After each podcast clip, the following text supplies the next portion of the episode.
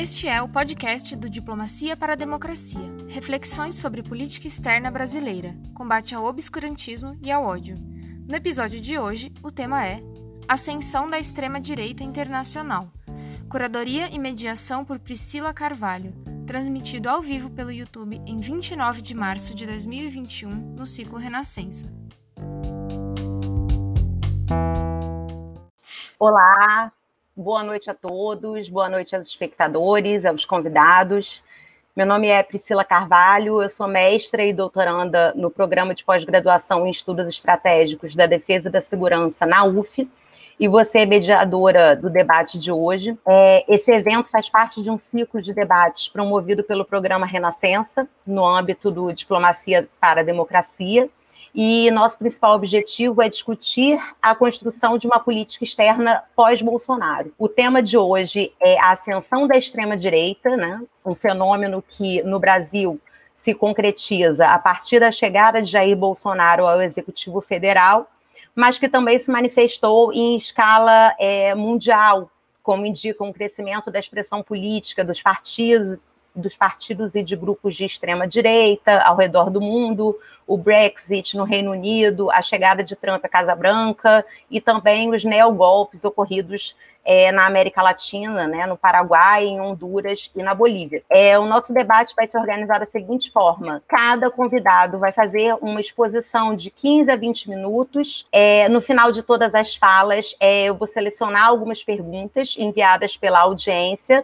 para que cada um comente por cerca de 5 a 7 minutos. Caso vocês queiram direcionar uma pergunta especificamente para um dos convidados, é, por favor, acusar, né? Porque aí a gente é, atribui melhor a questão. É, vou passar então a apresentação dos convidados de hoje em ordem alfabética. Infelizmente, nós teríamos três convidados, mas infelizmente o professor Adriano de Freixo teve uma, um, alguns problemas técnicos e talvez ele consiga, caso é, volte lá, ele consiga fazer parte ainda do debate, mas de, possivelmente chegará um pouco depois. Né? Então, eu vou passar a apresentação da professora Débora. É, Débora Messenberg é bacharel em Ciências Sociais com habilitação em Sociologia e mestra em Sociologia pela UNB, além de possuir doutorado em Sociologia pela USP e pós-doutorado na UNB com estágio sênior no Latin America Center da University of Oxford. Rafael Rossotti Ores é graduado em Ciências Sociais na Universidade Federal do Rio Grande do Sul, mestre em, em Relações Internacionais pela UNB e pela United States International University de San Diego e doutor em História Latino-Americana pela Emory University. Ele atua atualmente como professor do Departamento de História da University of Denver. É, sejam muito bem-vindos. Então, vamos dar início às falas é, em ordem alfabética, seria o professor Adriano, mas é, a gente começa agora, então, com a professora Débora. Seja bem-vinda, boa noite, Débora. Estou aqui controlando, tentando controlar o tempo. Então, muito obrigada pelo convite, Priscila, né? É um prazer poder, é, enfim, compartilhar né, com colegas que estão estudando é, essa discussão da, do avanço da extrema-direita no mundo, em particular no Brasil, e considerando né, tempos tão difíceis que nós estamos vivenciando, particularmente no Brasil, né, é uma boa oportunidade para a gente debater né, momento. Então, o que eu vou apresentar aqui, na verdade, são os resultados de uma pesquisa que é, eu realizei em 2016 em relação à, à cosmovisão dos formadores de opinião, dos manifestantes que foram às ruas entre 2015 e 2016 pediram impeachment da presidenta Dilma Rousseff. E também eu gostaria de conversar com vocês sobre uma pesquisa que eu já estou iniciando desde o ano passado em relação ao que é, mediaticamente e popularmente se define como bolsonarismo raiz. Né, são duas pesquisas, né, que uma tem continuidade em relação à outra, e então, inicialmente, esta primeira pesquisa, né, ela vai dialogar diretamente com esse recrudescimento de manifestações né, de cunho ideológico conservador, que desde 2015 né, vem uh, se expandindo no Brasil, que foram, de uma certa forma, interrompidas é, em função da pandemia né, no ano passado. Mas, enfim, em 2017 eu publiquei os resultados uh, desta pesquisa, né, da Cosmovisão dos Formadores de Opinião, saiu na revista é, Sociedade e Estado, né, com o título A Direita que Saiu do Armário, a Cosmovisão dos Formadores de Opinião dos Manifestantes de Direita Brasileiros. Então, uh, nessa, nessa, o meu interesse, fundamentalmente, dessa pesquisa era compreender né, qual é a cosmovisão dos formadores de opinião, né, daqueles que foram às ruas pedir uh, o impeachment da Dilma e se colocar, se opor claramente às políticas do Partido dos Trabalhadores. Né. Eu utilizei nessa pesquisa uma metodologia multimétodos, né, que, na verdade, me permitiu identificar quem eram os principais formadores de opinião uh, que deram suporte às grandes manifestações de 2015 e 2016, os líderes né, desses movimentos sociais e também uh, os principais expoentes desse pensamento de direita no campo midiático e também no campo parlamentar, além das redes sociais. Né? Então, realizei um levantamento no total de 18.923 postagens de 15 personagens, né, que foram uh, percebidos como os principais formadores de opinião neste período, uh, nas páginas do Facebook durante o ano de 2015, além também uh, de analisar uma série de entrevistas que esses personagens, enfim, deram ao longo do ano de 2015, efetivamente. Então, quem são esses personagens, né? O, dentro dos movimentos sociais, o Movimento Brasil Livre, né, o Vem para a Rua e o Revoltados Online. Os líderes desses movimentos, Kim Kataguiri, Fernando Holliday, Rogério Schecker, Marcelo Reis e Beatriz Kisses. Os jornalistas Olavo de Carvalho, Reinaldo Azevedo, Raquel Shahrazad, Felipe Moura Brasil e Rodrigo Constantino. E os deputados federais, até então, Jair Bolsonaro e Marco Feliciano. Então, antes de mais nada, cabe informar que a cosmovisão da direita não é um universo único, né? ele é multidimensional, né? não se trata de um universo mental muito nem, nem fechado e nem claramente definido. Mas é possível acompanhar a formação do que eu chamo de constelações de sentido, a partir do que nós fizemos, né? eu e alguns alunos que me auxiliaram nessa, nessa pesquisa, né, um inventário, que a gente chama um inventário de ideias-forças, que se repetem e sustentam o discurso desses sujeitos investigados, né, acabando por configurar o que eu chamo de campos semânticos. Então, foram fundamentalmente três grandes campos semânticos que envolveram os discursos uh, desses formadores de opinião da direita nesse período: o antipetismo, o conservadorismo moral e o que eu chamo de princípios neoliberais. Entre as ideias-forças centrais do antipetismo estão uh, o impeachment, fora PT, fora Dilma, fora Lula, corrupção, crise econômica e bolivarianismo. No campo semântico do conservadorismo moral, temos como ideias-forças centrais família tradicional, resgate da fé cristã, patriotismo, anticomunismo, combate à criminalidade, aumento da violência, oposição às cotas raciais. No campo princípios neoliberais, as ideias forças predominantes são Estado mínimo, eficiência do mercado, privatização, livre iniciativa, empreendedorismo, meritocracia, corte de políticas sociais. O antipetismo, nessa primeira pesquisa, ele foi o campo semântico que reuniu o maior número de emissões discursivas dos formadores de opinião que foram analisados. Né?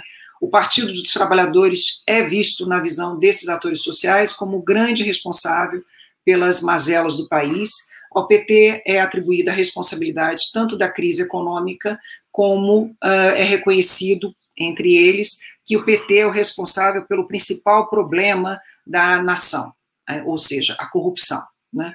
Ah, nós sabemos também que em política a eleição de bodes expiatórios é um dos mais tradicionais mecanismos para amenizar o ódio e as frustrações de parcelas da sociedade que vêm sendo ameaçadas daquilo que sentem como agressões, ao mesmo tempo difusas e muito violentas, ao seu ver. Né? A personificação do mal, como petistas, comunistas, imigrantes, judeus, eh, e o seu fácil reconhecimento né, para esses agentes sociais é um elemento importante na sua cosmovisão em termos de vigilância e de combate. Né? O apelo do complô está claramente presente e de forma bastante contínua, principalmente nos elementos, nos atores sociais de extrema-direita verificados no período. Quais foram eles? Olavo de Carvalho, Beatriz Kisses, Marcelo Reis, Felipe Moura Brasil, Bolsonaro, Feliciano e o movimento Revoltados Online, principalmente quando eles uh, faziam emissões discursivas relacionadas ao tema do bolivarianismo. Né? Há uma notória vinculação do tema bolivarianismo, bolivaria, bolivarianismo com a ideia do comunismo, né? ou seja, e aí dentro a perspectiva explicativa deles, dada a direta vinculação com a organização denominada Fórum de São Paulo, particularmente no discurso né, da Beatriz Kiss, Marcelo Reis, Bolsonaro e Olavo de Carvalho, o Fórum de São Paulo é, ele é utilizado em várias situações como uma hipérbole retórica da personificação do mal, o qual se aproxima facilmente uh, com características de delírios de perseguição. Então, isso porque, uh, na verdade, o que foi é, claramente percebido é que o fascista ele crê firmemente que esteja em marcha uma conspiração empunhada por uma sociedade secreta cujos contornos não estão e não precisam estar muito claramente esclarecidos. Os supostos inimigos podem ser desde organizações, partidos, grupos e ou qualquer outro grupo específico, comunistas, negros, gays, feministas, e todos aqueles que não compartilham de seu universo mental. Sua visão de mundo é maniqueísta, encontra-se subdividida entre o bem e aqueles que representam o bem e aqueles que representam o mal, e é, portanto, uma visão despolitizada da realidade, na medida em que eles operam com um deslocamento para o plano moral daquilo que é produto da ação humana e não da ordem da natureza. O moralismo, ou conservadorismo moral, que é o segundo campo semântico é, verificado, ele envolve também, ele é um campo fértil, né, envolve ideias de cunho claramente conservador. O conservadorismo aqui é entendido né, como uma forma de resistência às transformações promovidas pela sociedade moderna e uma reafirmação dos pilares da sociedade tradicional, fundamentalmente a família, a religião e a nação. A tríade família, religião e pátria está fortemente entrelaçada no discurso desses formadores de opinião apesar de que apresentam níveis e graus de centralidade e radicalismos distintos. Os elementos discursivos mais frequentes que se relacionam à ideia de família tradicional foram os seguintes: oposição ao casamento de pessoas do mesmo sexo, aborto, contrariamente, a ideologia de gênero nas escolas, crítica à expansão do feminismo e a concorrência, desculpa, e a concordância com a cura gay. Os conteúdos da ideia resgate da fé cristã envolvem missões que invocam a entrega dos destinos individuais e coletivos nas mãos de Deus. E aí eles são recheadas de provérbios né, bíblicos e também de mensagens de salmos. Além daquilo, uma crítica contínua daquilo que eles atribuem como cristofobia né, à esquerda. É, por último, é, em relação à leitura do patriotismo no discurso desses agentes, cabe destacar o seu vínculo umbilical à ideia de anticomunismo, assim como louvações às Forças Armadas, a adoração aos símbolos nacionais, com destaque para o hino e a bandeira. As duas outras ideias forças reveladas nesse campo semântico uh, do conservadorismo moral envolvem o superdimensionamento da criminalidade no país e da violência e uma oposição clara às cotas raciais. E, e essas questões se desdobram em relação a uma redução à maioridade penal, ao recrudescimento de penas judiciais, ao aumento da truculência das ações policiais e uma crítica clara à política de direitos humanos. Com relação às cotas raciais, é, a conexão com outra ideia, força, é clara, a ideia de meritocracia, ou seja, há uma percepção unânime de que as cotas ferem o princípio da meritocracia e acirram o racismo no Brasil. Alia-se a intolerância à diferença, a revolta particular da classe média brasileira em ter que dividir os espaços sociais habitualmente monopolizados por ela e o medo da perda de seus privilégios. Durante os governos petistas, como sabemos, um novo segmento, uma ampliação do segmento uh, de, com capacidade de consumo né, de bens duráveis e não duráveis passou a ocupar espaços até então nunca compartilhados pela classe média nacional com outras camadas mais pobres da população. Né? Então, já isso é bastante discutido né, em relação à ampliação da presença de pessoas de outras classes sociais em aeroportos, shoppings, universidades e planos de saúde. Mais do que dividir espaços, as manifestações de ódio da classe média brasileira durante os protestos de 2015 e 2016 voltaram-se para o seu pânico em perder privilégios seculares. A introdução das cotas raciais para as universidades públicas e em outros concursos produziu um efeito, um efeito duplamente elucidativo no dimensionamento dessa revolta. As cotas não só reduziram os espaços sociais que eram antes concebidos como reservas de mercado para a classe média, como colocaram em xeque a validade prática e normativa dos me mecanismos meritocráticos, que são fundantes para a organização da cosmovisão desta classe. A perspectiva meritocrática é também um dos pilares do uh, terceiro campo semântico, né, os princípios neoliberais. E aqui compreendido uh, o neoliberalismo na luz, à luz da tese do Dardot e Laval, uh, que eles admitem né, que o neoliberalismo é uma racionalidade antes do que uma ideologia ou de uma política econômica é uma racionalidade do nosso cosmos social, que tende a estruturar e a organizar não apenas a ação dos governantes, mas a própria conduta dos governados. A racionalidade neoliberal tem como característica principal a generalização da concorrência como norma de conduta e da empresa como modelo de subjetivação. No âmbito do discurso dos formadores de opinião, verificam-se níveis de complexidade e sofisticação diversos nas discussões acerca dos princípios neoliberais apontados revelando certo desconcerto entre o maior domínio intelectual sobre o tema e a simulação de adesão a partir da repetição de chavões clássicos do ideário neoliberal. Não obstante, a lógica da concorrência e o modelo de empresa como normas de conduta e subjetivação encaram-se claramente expresso nas emissões discursivas desses atores sociais. A exaltação à livre iniciativa, a certeza da capacidade empreendedora dos indivíduos e a total desconfiança em relação ao Estado como administrador dos negócios públicos são indicadores da introjeção desta razão de mundo. Observa-se no discurso dos formadores de opinião e, em particular, naqueles que defendem com veemência os princípios uh, neoliberais, em particular Rogério Schecker, Kim Kataguiri, Fernando Holliday e Rodrigo Constantino, uma certa regularidade né, eh, de conteúdos na sua produção discursiva. E aí suspeita-se né, claramente que há uma, uma obra de uma atuação massiva de think tanks de direita no Brasil, principalmente nos últimos anos, né, particularmente a Atlas Network. Né. Na conclusão desse trabalho, já se apontava para um possível recrudescimento de ações de cunho fascista no nosso país. As polarizações políticas assistidas nos últimos anos na vida pública acabaram por inviabilizar o diálogo democrático, aprofundando a distância entre nós e eles e impedindo a construção de canais de mediação que possibilitassem a convivência respeitosa entre contrários.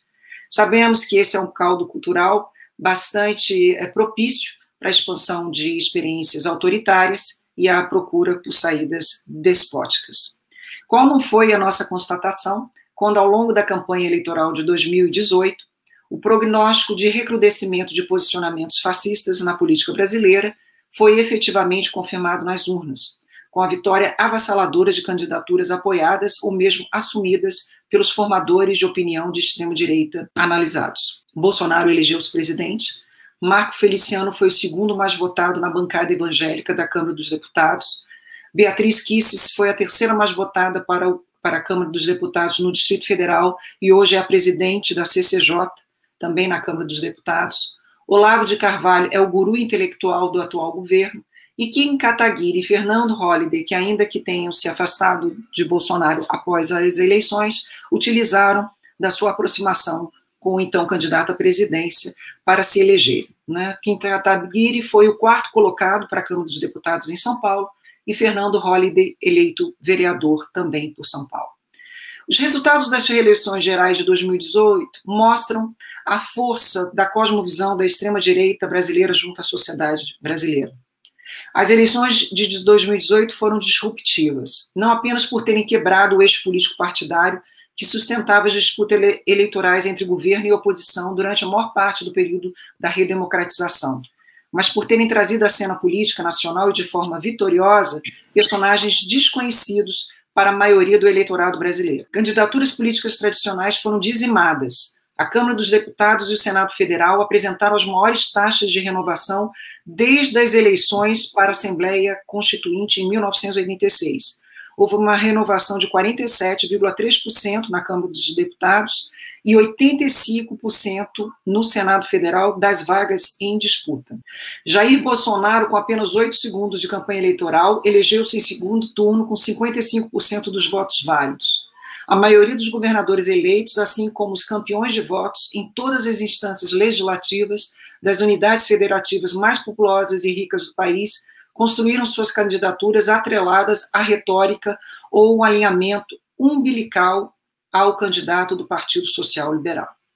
A vitória retumbante de Bolsonaro e de seus apoiadores nas eleições de 2018 levou muitos analistas políticos a falar em onda conservadora, bolsonarização do Brasil, bolsonarismo e outras expressões similares para expressar a surpresa e o impacto com que a, a violência e a potência do avanço da extrema-direita no país se mostra.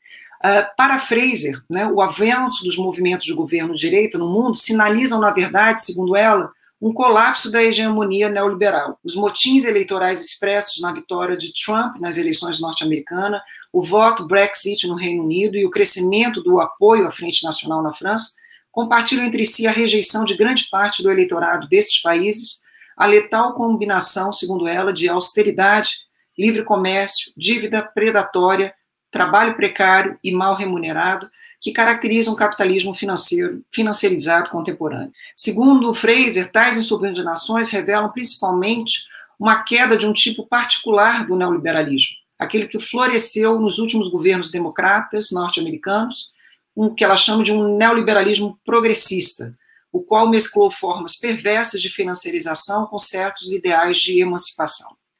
Foi essa aliança complexa que os eleitores norte-americanos, mas também de outros países, passaram a rejeitar, segundo ela. Com repúdio aos efeitos perversos da globalização, acabou sendo igualmente defenestrado o liberalismo cosmopolita identificado com ela.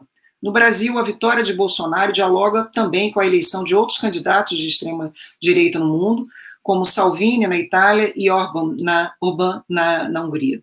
De forma similar, ainda que guardadas singularidades contextuais, seguiu uma estratégia comum de captura da frustração e rejeição em relação ao sistema político tradicional, acirradas pela crise econômica e a partir da construção e difusão de uma narrativa antissistema. Há que se reconhecer, porém, que dentro do eleitorado bolsonarista há diferentes grupos políticos conservadores, que, segundo Duncan, movem-se privilegiadamente por três afetos distintos: a indiferença, o ódio ambivalente e o ódio segregativo.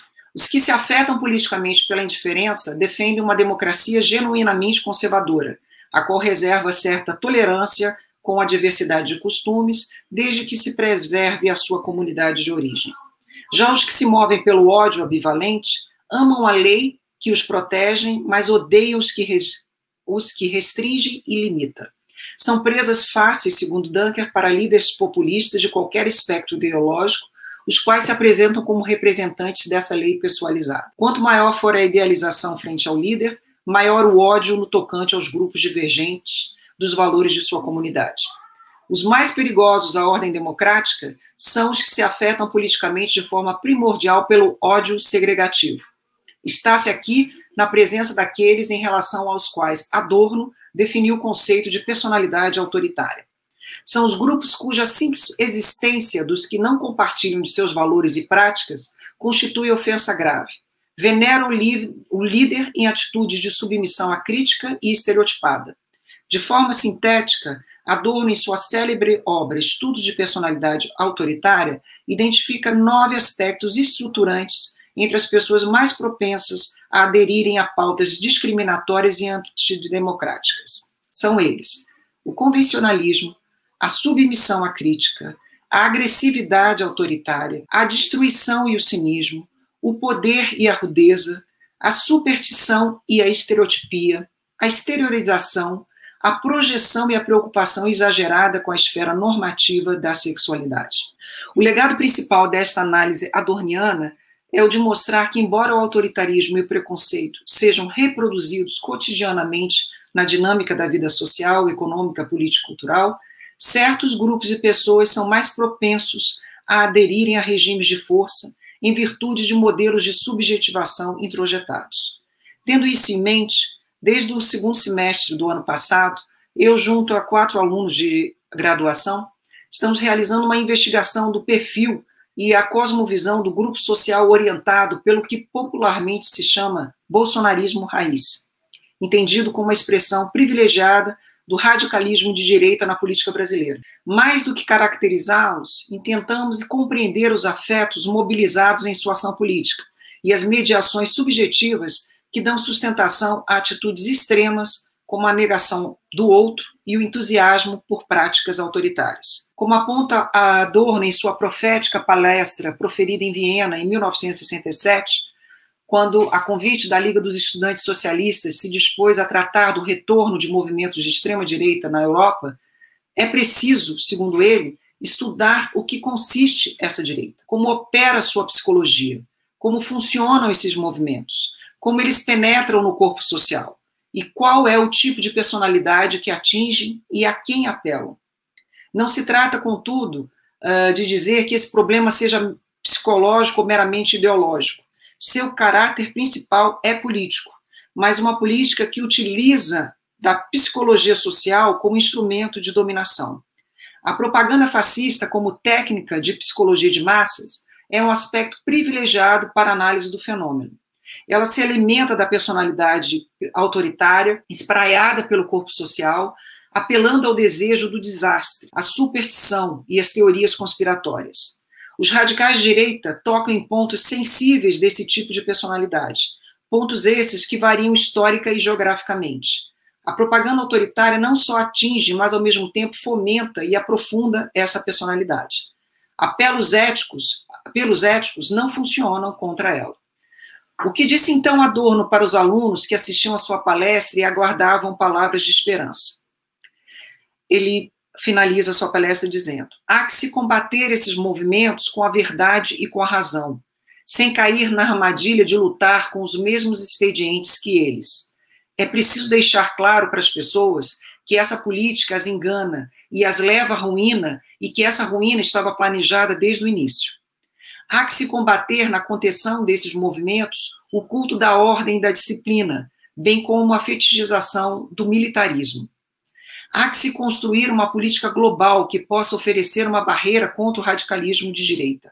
Há que se combater ainda o problema da identificação com o real, promovido cada dia mais pela indústria cultural, além de fomentarem a ideologia de que esses movimentos são espontâneos e acomodam uma parcela da população normalmente desprezada pela política, a indústria cultural e agora, claramente, as redes sociais colaboram para o, aquilo que Adorno chama em sua palestra de interdito do pensamento, ou seja, a incapacidade reflexiva. Eu fico por aqui, que eu já passei aqui o tempo, e aí deixo aí para a gente conversar sobre isso. Obrigada. Obrigada, Débora, pela exposição. Vamos passar agora, então, ao professor Rafael Iores. Boa noite, Rafael. Boa noite, Priscila. Boa noite, tudo bem? É, e boa noite, Débora. Prazer aqui dividir a, a, o cenário aqui com vocês. Né? A minha voz, evidentemente, em primeiro lugar, não, não é tão bonita quanto a, a de vocês, e, uhum. eu estou com uma, muita alergia aqui, que está começando a primavera, então tem pólen para tudo que é lado. Então, é, é, peço desculpas tá? por, por, esse motivo.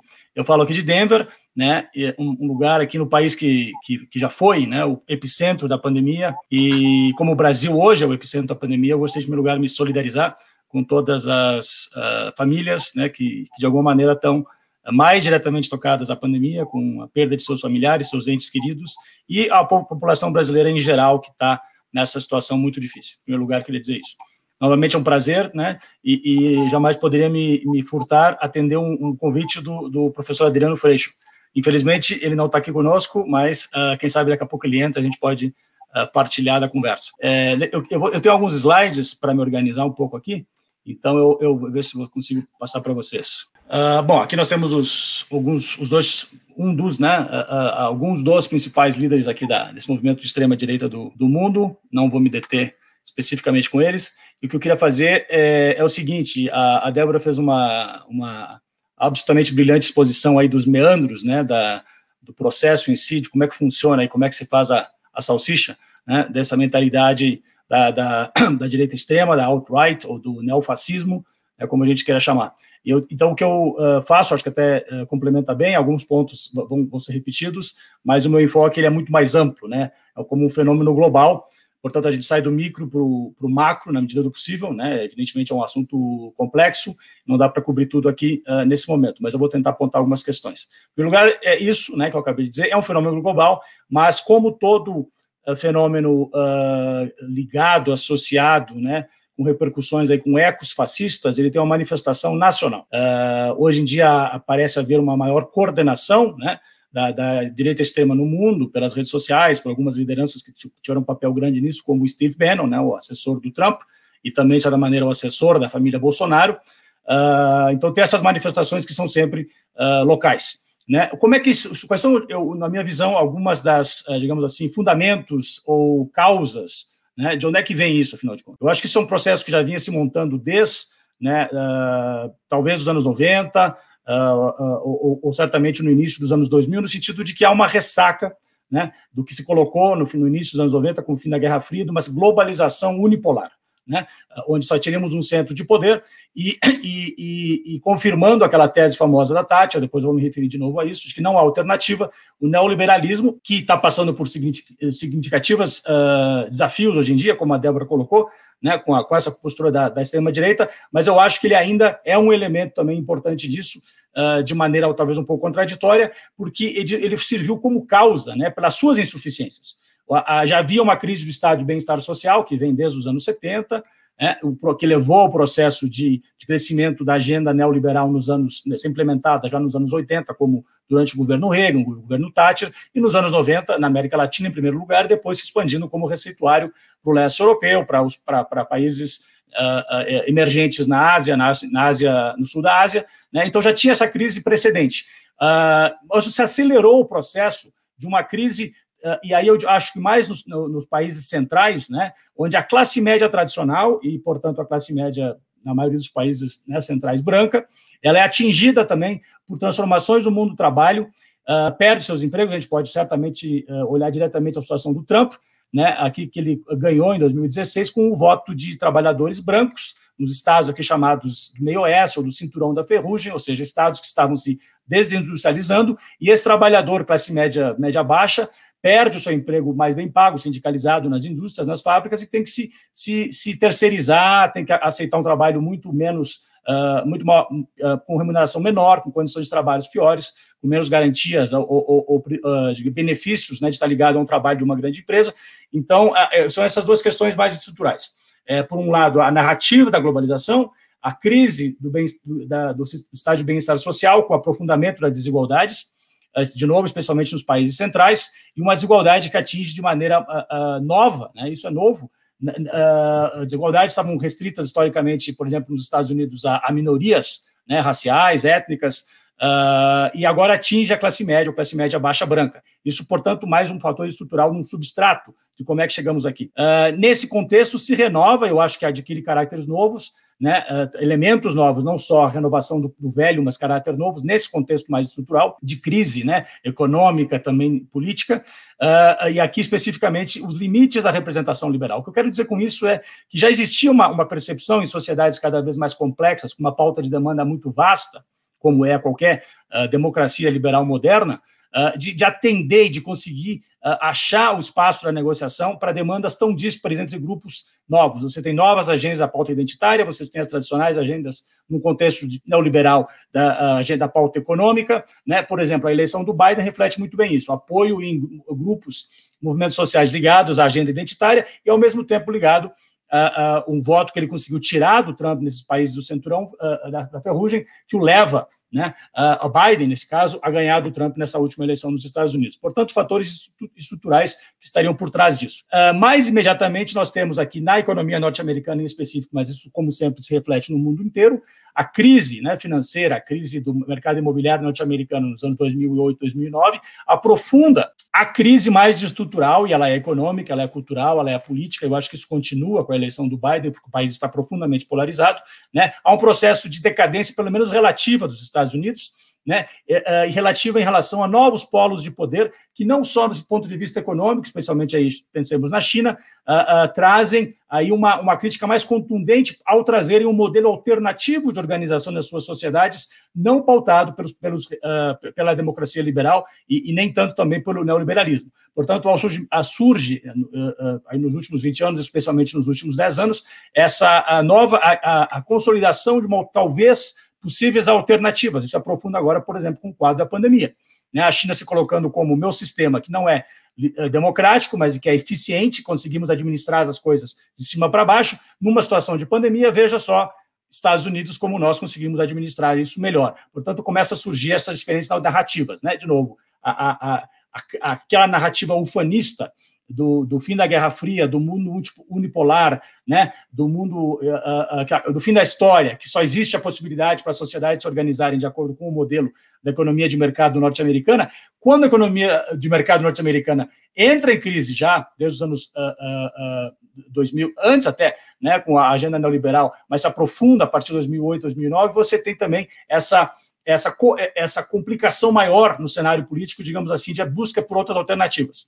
Né? Isso se aprofunda ainda mais numa situação onde você consegue disseminar essas ideias, e a, a Débora mostrou muito bem isso, essas ideias dessa a, a, ideia de uma alterna, alternativa a essa sociedade, tanto da democracia liberal quanto do neoliberalismo. Né? Uh, uh, você, você consegue ecoar muito mais isso pelas redes sociais, em específico em momentos de eleição com as, com as fake news, com, a, com as mentiras que são propagadas de maneira muito mais eficiente e, e servem como caixa de ressonância né, para esses setores todos que embarcam nessa narrativa da, da extrema-direita, uh, uh, as redes sociais uh, e também as mídias tradicionais. Uh, o, o, em grande medida, Trump foi eleito em 2016 por ser uma celebridade midiática, né? E, e, e a busca por, por, por audiência, em vez de, de, de, se contrapor ao que o Trump dizia nos seus comícios ou quando ele era entrevistado pelas redes de televisão, eles, eles repercutiam isso. Então, mesmo, mesmo talvez falando de maneira crítica, mas dava um espaço demais, isso serve também para uma exposição maior, que no momento de uma eleição sempre tem essa coisa chamada recall, né? As pessoas muitas vezes aqui, inclusive eleitores do Trump, diziam isso em 2016, não tenho muita ideia de qual é a agenda dele, mas eu conheço a televisão. Né? Então, essa, essa questão da celebrar, uh, das celebridades entrarem mais na, na situação da democracia, isso no Brasil, acho que tem um aspecto, essa questão da, da da mitificação do mito de Bolsonaro, mas especialmente no parlamento brasileiro, quando você tem celebridades do rádio, dos esportes, da música, da TV, sendo eleitas já há um bom tempo, se consolidando agora, inclusive nesse processo de renovação que a Débora também uh, tão bem detalhou. Uh, aqui nós temos a foto de um desses canais, que não é de internet, uh, funciona na internet também, mas, mas tem um canal de televisão, ou seja, você começa a ter mais veículos de expressar essa agenda da direita extremada. Se é um fenômeno uh, global, de novo, desculpas aqui pela, pela voz e pela alergia. Se é um fenômeno global, quais são os elementos em comum? E, evidentemente, que isso aqui não é exaustivo, teriam outros, né? Como eu estava dizendo, é uma crítica à democracia liberal ou neoliberal, que retoma né, um pouco essa situação aí do, do fascismo clássico, fascismo tradicional, uh, uh, dizer que essa ideia de se representar como seres individualizados no mercado econômico, no mercado político, é insuficiente. Nós queremos criar laços, laços de identidade, laços, resgatar ou construir novos laços, e de novo as mídias sociais criam essa questão das tribos, né? Então você tem a crítica ao sistema político neoliberal, a, a, democrata, democracia liberal, a, a crítica ao neoliberalismo, essa ressaca, portanto, essa, essa pauta, essa ressaca do argumento de que não há alternativas e, e, e aprofundamento da busca por essas alternativas, inclusive passando aqui, como eu disse antes, a, a, a busca da sua tribo, a busca das suas identidades específicas. Né?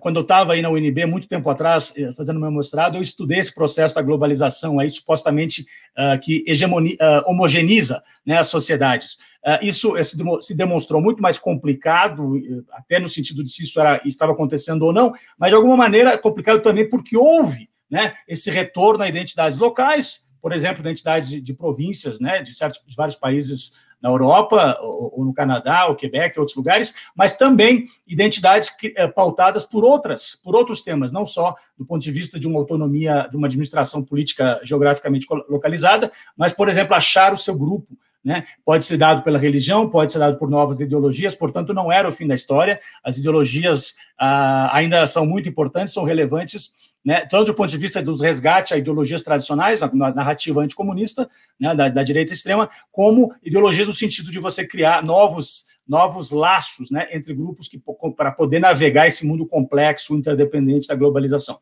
Né, essas coisas se retroalimentam. Tem uma narrativa salvacionista, o mundo é complexo, é, inter, é interdependente, a globalização é complexa, é contraditória, é multidimensional. O que, que a gente precisa é uma solução fácil. Né? E esses líderes populistas da, da extrema-direita prometem isso.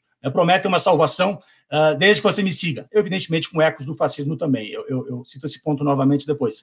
Uh, e essa, essa valida, uh, e, e, e, e, por um lado, parecia contraditório a valorização de uma identidade hegemônica, no sentido de que onde ela é possível, onde ela existe. E aí o, o grande bode expiatório desse processo todo é a minoria. Pode ser a minoria étnica, a minoria racial, como foi o caso aqui nos Estados Unidos, por exemplo, o imigrante, latino em especial, uh, mas pode ser a minoria no outro sentido, as mulheres, os homossexuais, né? Então, é, é, esses são o inimigo, porque nós temos que nos guiar, guiar uma, o que, que unifica.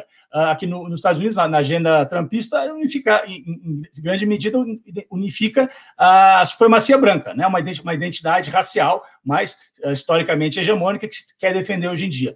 Uh, no Brasil, o que, que unificaria? Uma outra pauta de narrativa, um, um país que que não conseguiu criar esse bode expiatório claramente na situação do imigrante, vai criar o quê? No esquerdista, na mulher, no gay, né, uh, uh, no ecologista. Essas pautas todas não representam a sociedade da pátria. Né? Essa identidade ampla, hegemônica, se dá muitas vezes pelo patriotismo, pelo nacionalismo. Uh, há um discurso anti... Desculpe? Com licença. Eu acredito, eu não sei se você está passando os slides, mas a gente permanece no, no primeiro. Ah, é? Isso. E tá... No primeiro? Sim, e está até no, no, no, próprio PowerPoint, sem a tela cheia. Ué, mas que estranho, me desculpem. Uh, não, imagina. Eu vou parar então, vou pedir para o Ravi passar, que ficaria melhor. Pode ser? Tá, claro. E de novo, peço desculpas, eu não, não tinha essa informação. Não, ah, eu não estava vendo o chat porque eu estava vendo os slides em si.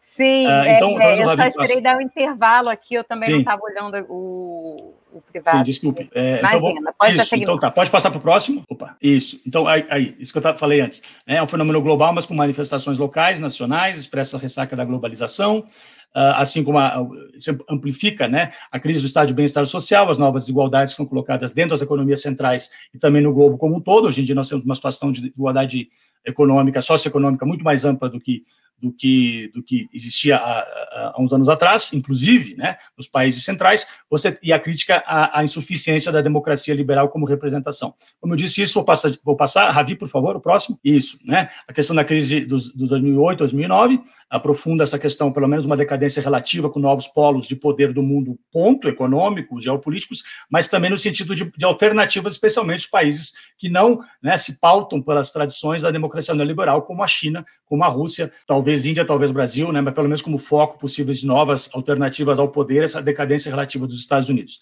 Essa, essa reverberação na, nas, novas, nas novas formas de comunicação ocorreu. Uh, o próximo, Ravi, como eu já tinha falado, talvez só conectar um pouco isso, uh, de novo, né, é a crítica da, ao neoliberalismo, essa globalização homogeneizadora, mas ao mesmo tempo né, buscando uma identidade que seja mais do que mais do que a metade das pessoas, ela pode ser dada por uma questão étnica, racial, ela pode ser dada por gênero, por outras, por outras questões. Mas dentro de uma retórica, portanto, uh, uh, hegemônica, Uh, embora tente criar essa situação de criar identidades novas, uma situação de as pessoas se sentem no mundo em transformação muito rápido, um mundo muito complicado, muito complexo, uh, uh, e, e, mas ao mesmo tempo essa retórica salvacionista propõe um, um, um grande elo unificador. Como eu estava dizendo antes, pode ser, o, pode ser o, uma religião, mas pode ser também o patriotismo, a nação. O discurso anticorrupção, Uh, o anti-establishment, de novo, o anti-establishment como a democracia liberal funciona, e esse anti-elitismo. Uh, o próximo, Ravi, por favor. É, portanto, é, se associa essa noção, a defesa do homem comum. Né? E, e a salvação, de novo, a, a lógica messiânica, até, né, mas salvacionista, a solução vai ser dada pelo, pelo grande líder, que vai nos guiar, vai nos, vai nos levar a essa situação onde criaremos um novo, uma nova realidade, onde nós, a grande tribo né, hegemônica do, da, da, dentro da nação, podem ser uh, uh, de novo, uh, dado pela religião, dado por questões raciais, mas isso como uma, uma promessa. uh, o antipoliticamente correto, o antissecularismo, em alguns lugares mais isso é mais importante que outro, né, o fundamentalismo religioso, isso claramente existe aqui nos Estados Unidos, mais a questão do fundamentalismo pentecostal, o negacionismo em relação ao conhecimento, à, à ciência, uh, e aqui é um pouco complicado, porque é um movimento conservador, mas eu diria conservador reacionário, porque não é conservador na pauta tradicional do conservadorismo, ou digamos assim, a pauta tradicional do que poderia ser uh, o Partido Republicano nos Estados Unidos né? É, é, conservador, mas não necessariamente reacionário. Eles querem, eles querem administrar o futuro de certa maneira. E aqui tem um teor muito, uh, uh, de novo, as manifestações são locais, mas um dos elementos é esse, esse reacionário, é voltar, né, como o agora demissionado ministro das Relações Exteriores, o Araújo, uh, essa questão de voltar quase que a uma estrutura de, de representação corporativa da Idade Média. Né? É anti-renascentista, é anti-iluminista. É medieval, em muitas vezes, essa solução. Ela pode ser dada especialmente pelo fundamentalismo religioso ou fundamentalismo de outras maneiras. Interessantemente, esse é o ponto que eu, que eu falei antes, quer dizer, é uma crítica à economia neoliberal nas suas insuficiências, né? que é uma economia que produz mais desigualdades do que resolve, uh, mas ela, ela pode ter, sim, a agenda econômica neoliberal, o caso do Bolsonaro, acho que é o mais típico de todos os países do mundo. Né? Você tem, uma, do ponto de vista ala ideológica, supostamente cultural, uma, um, um, retrocesso, um reacionarismo nos costumes, mas você tem Paulo Guedes como grande fiador do governo para aprofundar uma agenda neoliberal. Eu acho que isso acontece muito mais claramente nos países fora das economias centrais. Né? Portanto, Índia, Brasil, Uh, o Trump é muito mais uh, protecionista do que isso, então você tem de novo, essas, é, não todos os elementos vão se, se ajuntarem, se coadunarem de maneira, de maneira linear e perfeita. Né? Uh, mas a solução não é uma solução dos moldes tradicionais, seja a social-democracia, ela, ela, ela baseia-se na lógica de que a representação é de indivíduos atomizados, né? Uh, uh, portanto, a crítica de, Trump, de, de, Bolsonaro aos sindicatos, às formas de organizações tradicionais, movimentos sociais, mas você, como indivíduo, vai ficar embaixo desse grande líder salva salvador que vai propor as soluções. Uh, ela pode uh, ser dada, como disse, isso aqui é muito mais claro na Europa nos Estados Unidos, reserva de mercado né, para certos uh, grupos sociais, uh, e a lógica anti-imigrante. Para defender o trabalhador branco que perdeu emprego na indústria do meio oeste, o bode expiatório é o imigrante mexicano que supostamente lhe tomou o, o, o, emprego, que não é verdade, né? é muito mais complexo que isso, mas, de novo, essas soluções fáceis, né, numa lógica binária, maniqueísta. O, o, esse é o errado, o comunismo está errado, então, nós temos que ser o anticomunista. A, a, a política de gênero está errada, nós temos que ser contra a política de gênero. Soluções fáceis. Soluções fáceis são uma lógica binária, né, branco e preto. Uh, e, e, e, e, muitas vezes, no mais das vezes, no mais das vezes, uh, uh, implementado de maneira claramente autoritária, ou pelo menos de uma maneira direta ao grande líder trazendo a solução tem uma, um discurso, portanto, que pode estar ligado a uma, um discurso e uma, um comportamento dos seus seguidores, né? Uh, uh, belicoso e, inclusive, militarista. Por exemplo, uh, no Brasil, de novo, é um dos países mais claros disso, mas você pode, você pode ter isso, encontrar isso em outras, outros lugares. Uh, Ravi, por favor, o próximo. Então, o que, que seriam as, umas situações mais particulares? De novo, nessa busca da identidade hegemônica, portanto, as minorias são né, o, o, o bode expiatório, engraçado, porque no Brasil tentou se reproduzir isso, sendo que, na verdade, quando se fala das minorias afrodescendentes, não são a minoria, são a maioria. Uh, mas, não obstante, a narrativa é essa, né? Funciona nos Estados Unidos isso, mas não dá para copiar de maneira linear. Mas, de qualquer maneira, você tenta achar esses bodes expiatórios, muitas vezes o imigrante é o que paga o pato mais diretamente. Uh, qual é a identidade que é dada em alguns desses países? De novo, tem outros países aqui que podem ser muito bem dados. Na Turquia, uh, é complicado porque Erdogan é um partido que tem um lado com o islamismo, mas não é claramente fundamentalista, mas apela né, aos setores mais conservadores uh, muçulmanos da sua sociedade contra né, a elite uh, mais, mais uh, secular, mais ligada à economia global. Aí inclui, especialmente na história da Turquia, alguns setores dentro dos militares, né, desse lado mais modernizante, e aí o Erdogan, portanto, se ancora né, numa identidade mais religiosa. Isso também é o caso na, na Índia. Né? Uh, uh, o Modi é, é, é, um, é o, o, pregador da, da, identidade hindu, não da identidade indiana, e, e o bode expiatório, o inimigo, é o inimigo interno, é o muçulmano, né? sendo que é quase 200 milhões de muçulmanos na Índia, mas não obstante, a população do Brasil né, é a minoria, e, portanto, ele é atacado. Uh, a China é uma questão étnica, portanto, os uigurs né, são os, é o bode expiatório, porque nós, a, a, a, os Hans né, já são 90% da população, e se você não se adequa a esse modelo, e, e, se você teve o azar de não ser da etnia Han, você vai ser o bode expiatório colocado. Uh, no Brasil, nos Estados Unidos, como eu disse, é o anti-imigrante, de maneira mais direta, mais clara. E no Brasil, quem é o bode expiatório? De novo, é a mulher, é, é, é a esquerda, é, são os homossexuais, claramente isso é um discurso que, a, que, o Bolsonaro tinha já como parlamentar, mas eu diria que até mais o que, o que nos dá essa identidade é o anticomunismo e o reacionarismo. Né? Essa questão de que essa, essas, tudo isso que é novo, que foi inventado, política de gênero, ambientalismo, uh, uh, tudo isso está errado. Nós temos que resgatar uma identidade né, que nos unifique, e no caso brasileiro, é, essa questão do patriotismo é muito clara. Uh, e aí é o que eu falo aqui embaixo, né, quer dizer, você pode ter essa, essa questão de uma pauta reacionária, aliada a esse discurso absolutamente anacrônico da Guerra Fria, do comunismo, né, mas também o machismo, qualquer política de inclusão, isso tudo a Débora colocou antes também, a religiosidade, uh, uh, aí no catolicismo, ela é ultramontana, né, é Opus Dei, no fundamentalismo religioso evangélico, ela é exatamente isso, né, é uma, é uma um fundamentalismo que não abre espaço para nenhuma uma generalização, obviamente, né, mas, mas o pessoal de raiz, aí, como a Débora colocou, né, é, é, é, é, essa visão, portanto, de que no mundo evangélico você não pode aceitar a política de gênero, você não pode aceitar várias outras questões que são contra isso. Elementos da belicosidade, do militarismo, no Brasil tem esse aspecto também desse ufanismo e romantização da ditadura, uh, ali que era, nunca, nunca, antes, nunca antes fomos tão felizes, ali que era bom, ali tem a segurança, ali as coisas funcionaram, né? E funcionaram como? De cima para baixo. Né? O general mandava e não tinha corrupção. É. Uh, volta à questão ao, ao, discurso de corrupção. Né? O gabinete do Washington, essa questão de insuflar, de continuar sempre uh, atacando o bode expiatório, e no caso especificamente, de novo, no Brasil, acho que é um dos países onde esse caso se torna uh, de maneira muito mais forte do que, do que em outros lugares onde ele tem se manifestado. A gente pode incluir aí, como a Débora colocou, Hungria, Polônia, uh, uh, Filipinas, mas também em outros países da, da, da, Europa, onde eles não estão no governo, mas têm uma forte influência no sistema político. Aí inclui Dinamarca, inclui Áustria, inclui Itália, inclui outros lugares. Né? Uh, e, e, no caso aqui do Brasil, a necropolítica não é só no Brasil, mas talvez, de novo, as expressões mais fortes, né? como a gente sabe muito bem na situação da pandemia. Uh, o próximo, Ravi, e é, é para terminar mesmo. Uh, quais são as perspectivas, portanto? Bom, nós estamos num enorme desafio, né? não só pela pandemia, mas que, que, que também revela, aprofunda, catalisa né, dramatiza essas, essas, essas tendências todas.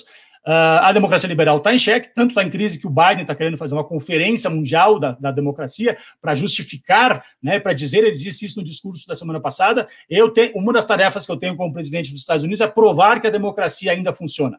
E por que isso? Porque nós temos, de novo, né, o que eu falei no início, essa ascensão de modelos alternativos, onde aí claramente a China entra de maneira central, né, já tentando articular né? Quem sabe uma, a nossa maneira de, de nos organizarmos é melhor, talvez sirva como modelo para o mundo. E eles estão ainda muito cautelosos ao fazer isso, mas, mas se acentua agora com a presidência do, do Xi Jinping, né, aqui na foto, uh, no governo nos últimos tempos, e especialmente agora, nos últimos um, dois anos, onde se aprofunda essa narrativa de um modelo alternativo. Uh, se Biden vai puxar né, a defesa da democracia liberal e se China de fato aprofundar nesse discurso alternativo, a gente, entre outras áreas, mas a gente poderia estar vivendo aqui uma nova Guerra Fria, talvez não vai ser igual à Guerra Fria anterior e tem diferentes razões por isso. Mas, de qualquer maneira, essa rivalidade, essa, essa competição por influências no mundo e como alternativa e como modelos competidores. Uh, nós conseguiremos rever o modelo neoliberal uh, para poder diminuir esse processo de desigualdade, de, de aprofundamento das desigualdades nacionais e globais e para aí talvez, quem sabe, fazer uma defesa nova, ou seja, a democracia se tornar eficiente para atender isso, mas isso vai requerer eliminar a pauta neoliberal, talvez a democracia liberal tenha ainda alguma chance, mas, mas não sabemos. Uh, passaria também pelo resgate dos valores universais, como os direitos humanos, como a Carta de Direitos Humanos da ONU, o humanismo uh, mundial, com o multilateralismo. De novo, o Biden promete agir nessas áreas, mas eu tenho dúvida se vai conseguir ser bem sucedido nisso. E aí, para fechar, de novo, voltando ao Covid, seria uma, um grande momento para termos o mundo conversar essas coisas, né? para usar isso como uma oportunidade para resgatar a inclusão, a lógica da inclusão, a lógica do humanismo e políticas de inclusão desde identitárias até uh, econômicas. A política, a política liberal tem que se reinventar, né? As pessoas não, não se sentem mais uh, que o sistema de lá votar uma vez a quatro, cada quatro anos é suficiente para suas demandas, né? E, e, e, como é que vai se dar essa reinvenção? Né? Para a democracia ter uma chance nisso, ela vai, democracia liberal, democracia representativa ter uma chance nisso, ela vai ter que se mostrar de fato que ela consegue entregar, né? Que ela consegue uh, ser, ser eficiente nesse mundo cada vez mais complexo. A pandemia poderia ser uma oportunidade para isso. De novo, é um pouco cedo para ver se os Estados Unidos conseguirão fazer isso, mas não tem servido até o momento uh, para isso. Muito pelo contrário, uh, existe um nacionalismo né, da, da vacina. Uh, primeiro o meu, primeiro, primeiro nós temos que, uh, na Europa isso é muito mais forte que nos Estados Unidos, o, o, o que foi o epicentro da pandemia e tem um longo caminho para chegar a uma situação uh, aceitável, e o Biden pelo menos promete pensar sobre essas questões, mas não sabemos. Até o momento, eu acho que a pandemia não nos serviu tão bem para resgatarmos os valores universais, né? a noção de que é importante incluir ao invés de excluir, porque a lógica da direita, direita extrema é da exclusão, né? é, é da, do antípoda, é binária, é, da solução fácil, e nada disso é viável no mundo que nós vivemos, como nós sabemos muito bem, especialmente na situação de hoje. Portanto, era isso. Desculpe que deu problema com o slide. Uh, espero que agora deu para ter alguns elementos e a gente pode continuar a conversa. Muito obrigado novamente. Muito obrigada pela explanação, foi bastante elucidativa. A gente teve aqui um caso mais particular relacionado a, a um estudo de caso brasileiro, né? É, no que tange ao tema da ascensão da extrema-direita e uma análise um pouco mais global também. Surgiram diversas perguntas da audiência, uma delas vocês podem até acessando aí pelo, pelo chat. É, mas a primeira pergunta, então, é dirigida a ambos e é a seguinte: quais são as principais características que distinguem a nova direita e a direita tradicional brasileira? É, começando pela professora Débora, é cerca de cinco minutos, professora. É, eu, na verdade, como eu coloquei, não existem, quer dizer, claro que existem relações diretas de radicalismo, né? enfim, de um discurso efetivamente mais extremista ou menos, né? Mas a verdade é que eles compartilham. A direita brasileira, né, e como diz o Dunker, né, tem uma, uma série de, de clivagens. Né? Tem aquela que efetivamente está atrelada a um discurso conservador, né, de manutenção né, de privilégios, é, de manutenção né, histórico, né, de, de vantagens né, claras e, e, que não necessariamente se colocam numa posição uh, reacionária, ou seja, de negação né, dos, de avanços civilizatórios, é capaz de dialogar.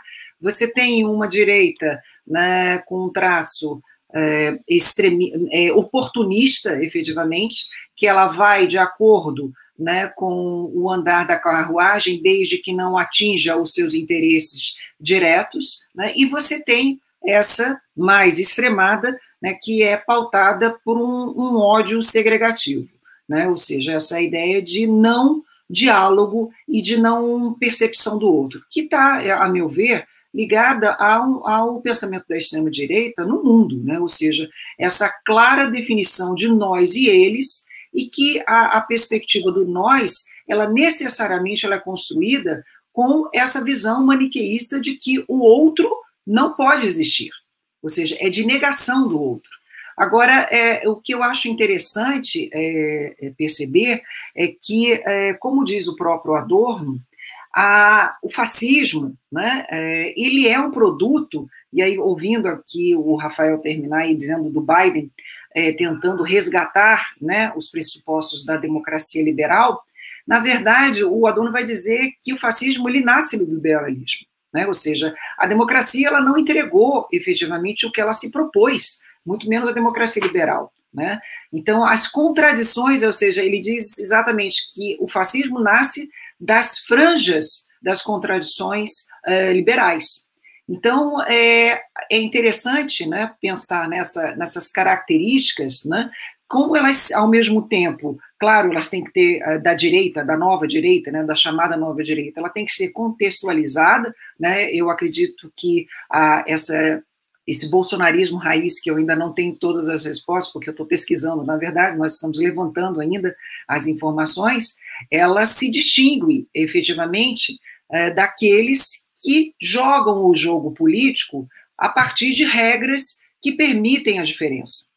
Eu acho que a, a, o elemento central que distingue essa extrema-direita, no caso brasileiro, é a não legitimidade do contraditório. É a não legitimidade do diferente. Oi? Desculpa, meu filho falou aqui, desculpa. Não, vai descer. Ah, tá. Desculpa, desculpa. Não, não tem problema. Enfim, é, é essa impossibilidade de, da presença do outro, né, da divergência. E aí é claramente essa demarcação de um pensamento extremado. Enfim, linhas gerais aqui que me vem. Professor Rafael, por favor. Pois não, desculpe, Ébora, Foi pro meu filho aqui que eu fiz isso. Obviamente. Uh, eu, eu, eu, concordo com tudo que a Débora falou, é, é exatamente isso. A, a, a, o fascismo nasce do, da, da, insuficiência, da incapacidade do liberalismo, tanto, tanto econômico quanto político. E, e eu acho, portanto, os ecos são muito interessantes, inclusive a cronologia, né? quase que 100 anos atrás, ou 100 anos depois, no caso. Né? Então tem, tem muita, muita essa linha de continuidade. Mas, de novo, é só para dar alguns exemplos, ancorar, ancorar talvez historicamente no, né, no Brasil, se refere aqui a pergunta mais diretamente, eu acho que Uh, claro que a gente sempre teve elementos da direita, os bastiões da direita, né, numa visão ultramontana reacionária, né, uh, Opus Dei, TFP, antes disso, né, pensadores da direita católica nos, nos anos 50, 60, uh, mas, mas a direita, digamos assim, na sua grande maioria, a direita que chega ao poder, né, por exemplo, a direita da, da ditadura, fora alguns elementos, de novo, alguns generais que tinham essa visão mais reacionária, uh, e era um governo de direita, evidentemente, na Guerra Fria, perseguia a oposição, tinha um discurso moralista, mas, mas não era necessariamente uh, uh, entre as direitas, né? existem direitas como existem esquerdas, né? Uh, aceitava a ideia de para frente, digamos assim, né? É, uma olha para frente, olha para trás. Mas segundo nós, segundo a nossa pauta de direito, né? Tanto que, por exemplo, a, gente, a, a, a, ditadura militar ela é muito mais lembrada, com razão, porque é uma questão, inclusive, que durou mais dentro dela, que rumo estava andando para o país, a, de Geisel do que do que de Castelo Branco, né? Que tinha na agenda neoliberal, inclusive, essa coisa um pouco de, de modernizar o Brasil, mas tinha uma retórica um pouco mais na, na linha cultural uh, moralista e reacionária. Mas, mas, mas a direita no poder com Geisel, por exemplo, ela foi Uh, não teve medo de puxar o país para frente nos moldes, uh, democracia limitada, uma, uma, uma, uma, solução de, né, de, hierárquica, uma sociedade hierarquicamente organizada, mas uma solução que vem de cima. portanto, eu acho que a nova direita ela é ainda mais reacionária, ela, é, ela tem esse aspecto populista, e eu queria lembrar dois populistas de direita, nós temos Lacerda, né, populista de direita, mas uh, esses termos são insuficientes, né, populismo, a gente pode sempre discutir, mas só para só ser rápido, né, mas Lacerda não era um reacionário, não queria, ele, ele queria modernizar o Brasil nas linhas da direita, na linha pró-mercado neoliberal. Uh, Bolsonaro é um reacionário, ele tem saudade do porão da ditadura. Né? Uh, uh, então, é, é, é, esses aspectos, do ponto de vista cultural, por exemplo, do Gabinete do Ódio, é muito mais. Se é jogo de cena ou se de fato acreditam, uh, é uma outra questão, quer dizer, mas, mas no mundo, as consequências da narrativa são reais. Né? Você tem mais essa, essa retórica reacionária. Eu até diria elementos, um fundamentalismo uh, religioso, político, meio talibã tropical, assim. Eu sei que é um termo pesado para dizer, mas tem elementos, especialmente em alguns setores do governo, disso. E, e, e, e, Bolsonaro, né, lugar não dá nem para comparar com Lacerda do ponto de vista intelectual, mas é, é, é eu acho que é mais reacionário, uh, uh, embora tenha né, alguns populistas de direita anteriores, há uma, é mais ou menos como o neoliberalismo, é uma versão empobrecida do liberalismo, eu acho que, que nós temos isso aqui também colocado. Estou fazendo algumas generalizações um pouco Uh, exageradas, mas só para só fazer algumas, algumas, uh, alguns dados. Obrigada, Rafael. Obrigada, Débora. Mais uma questão, estão surgindo muitas, eu não sei se a gente vai ter tempo suficiente, mas para ambos também. E a pessoa pergunta: gostaria de saber se essa direita extremada vem através do impulso de um neopopulismo. Eu acho o conceito de populismo um conceito que vem sendo utilizado de uma forma muito é, imprecisa. Né? Então, neopopulismo, então, acho mais impreciso ainda, mais complexo. Né? Mas é, o que, que é o populismo? Né? É, na verdade, de uma, tem várias formas de defini-lo, mas o que vem sendo resgatado nesse conceito é uma ideia da discussão da relação da massa com o líder. Né? E, é, efetivamente, o populismo cabe tanto para a direita quanto para a esquerda.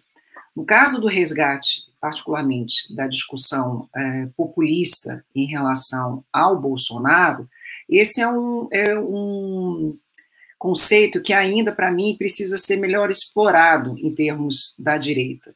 Porque eu acho que a relação, é, particularmente do Bolsonaro com a sua, é, com a sua, com o seu eleitorado, ele, a gente precisa, e aí mais uma vez é o, é o que eu estou querendo é, tratar mais nessa pesquisa, a gente precisa identificar, né, de uma maneira mais clara, né, como que é construída hoje essa, essa relação, efetivamente, né?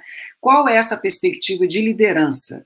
é, eu efetivamente estou analisando, e, porque o Bolsonaro, o bolsomínio, né, que a gente chama, ou bolsonarista raiz, ele não é simplesmente o, a, todos aqueles, ou não são todos aqueles que votaram, no caso, no, no Bolsonaro, efetivamente. Né?